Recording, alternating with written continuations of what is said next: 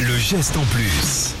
Ce matin, Nico, tu nous parles d'un livre de cuisine pas comme les autres, un livre de cuisine avec des recettes respectueuses du climat. Oui, et c'est l'ONU qui a eu l'idée d'en publier un. Les Nations Unies nous invitent à mieux manger grâce à 75 recettes.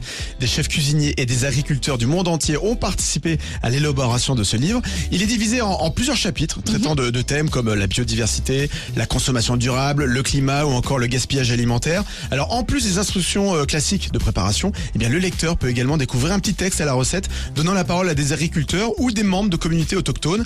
Et parmi ces 75 recettes proposées figure notamment, attention, une salade composée avec du pissenlit. Voilà Ouais. une recette euh, qui permettrait d'émettre euh, moins de CO2.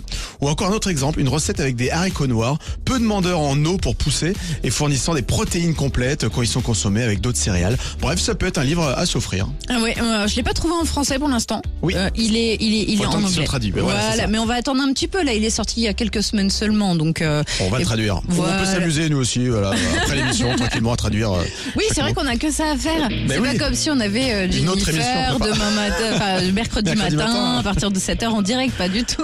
Ah, avant, avant, avant d'aller se coucher, une petite page chaque jour. Bref. Allez, il sera prêt pour 2020.